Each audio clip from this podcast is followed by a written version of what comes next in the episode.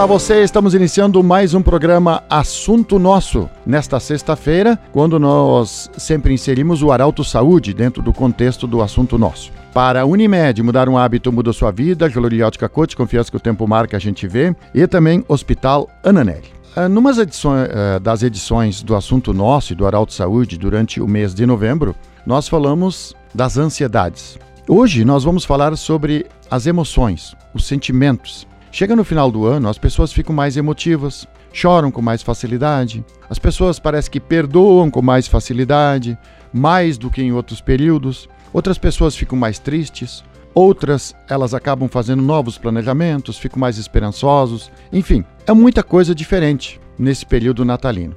Para falar sobre esses sentimentos, essa parte emotiva, nós convidamos a psiquiatra a doutora Jandira Acosta que atende no CAPS Infantil de Veracruz, atende em Santa Cruz, tem consultório em Porto Alegre e veio falar conosco hoje, então, sobre esses assuntos. Doutora Jandira, primeiramente, muito obrigado pela sua visita. Nós ficamos muito agradecidos por você disponibilizar, disponibilizar um tempo para falar sobre esse assunto. É, Bem-vinda. Como é que nós podemos explicar essas emoções diferentes que sentimos no período natalino e final do ano?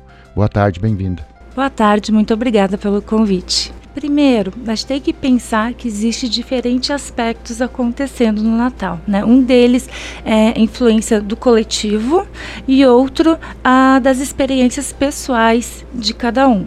Quando a gente pensa no aspecto coletivo, uh, mesmo para aqueles que não são cristãos, essa é uma época de compartilhar, de ajudar o próximo, né, de tentar fazer o bem né, que são valores cristãos. Comprar um presente para alguém, uh, ajudar o próximo, dar um abraço, uma visita inesperada, isso faz muito bem para quem recebe, se sente amado e valorizado, assim como para quem faz, que sente que está fazendo bem.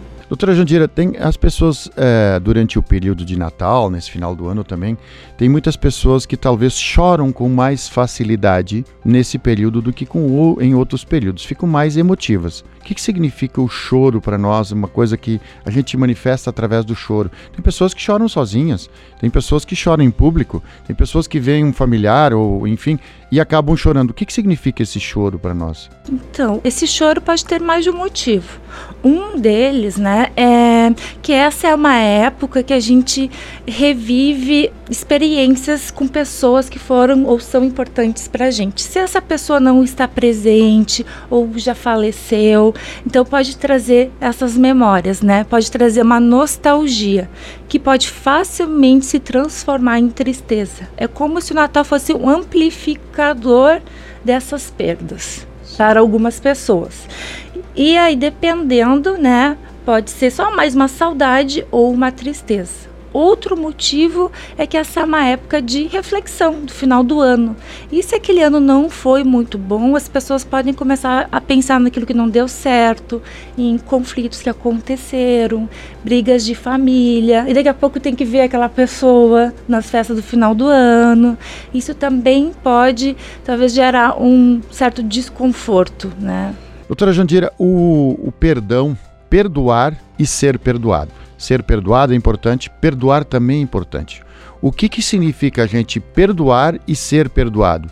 Porque percebemos que também isso é mais presente no período de Natal do que em outros períodos. O que, que significa o perdão e ser perdoado na nossa vida? Também é mais comum no Natal por também ser um valor cristão, né?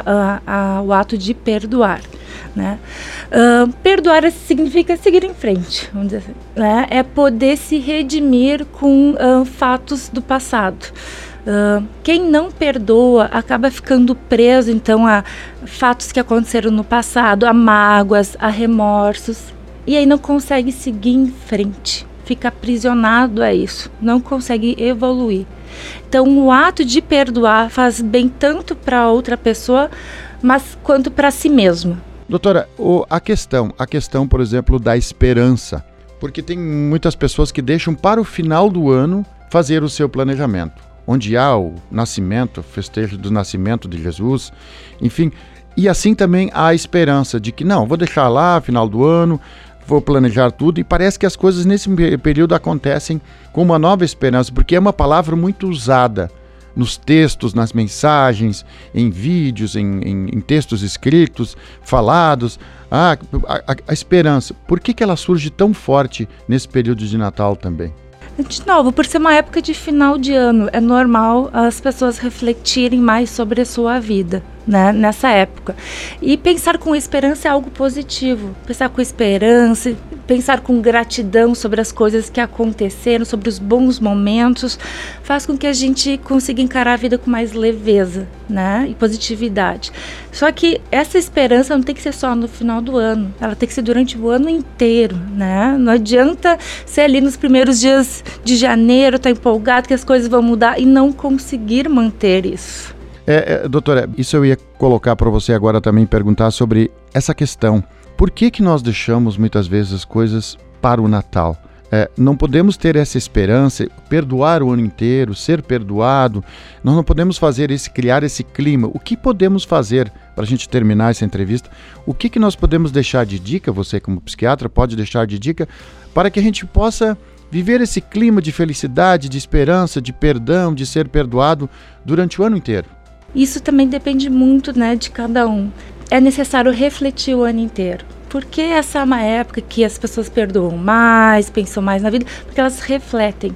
É necessário criar esse hábito de refletir, refletir sobre a vida e refletir sobre os seus valores. O que é mais importante para mim? Por exemplo, é mais importante os bens materiais, eu comprar um presente caro, ou é mais importante eu dar tempo para aquelas pessoas que eu amo, né, demonstrar o meu afeto?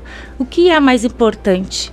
E sempre se fazer esse questionamento ao longo do ano. Então, dar tempo para si para refletir sobre a sua vida, sobre os seus valores, sobre o que é importante e como fazer isso acontecer o ano inteiro. Para terminar, perdoar e ser perdoado pode ser o grande remédio para 2021? Pode ser um desses grandes remédios. Perdoar sempre faz bem à alma principalmente para quem, quem perdoa. E perdoar não é só perdoar ao outro, mas também perdoar a si para poder seguir em frente. Conversamos com a Jandira Acosta. Muito obrigado pela sua visita. Sempre aprendemos com essas conversas. Nós queremos agradecer muito a você, agradecer a audiência da Arauto também. O assunto nosso de sexta-feira sempre está inserido o Arauto Saúde. Muito obrigado pela sua audiência. Assunto nosso volta segunda-feira, meio-dia e 20. Mas sempre lembrando que nos sábados, 8 horas da manhã, no portal Arauto, em vídeo, o Arauto Saúde. E nas sextas-feiras em coluna, portanto, hoje no Jornal Arauto, tem Arauto Saúde em coluna. Vocês vão acompanhar a entrevista com a doutora Jandira Acosta. Um grande abraço e até a próxima edição.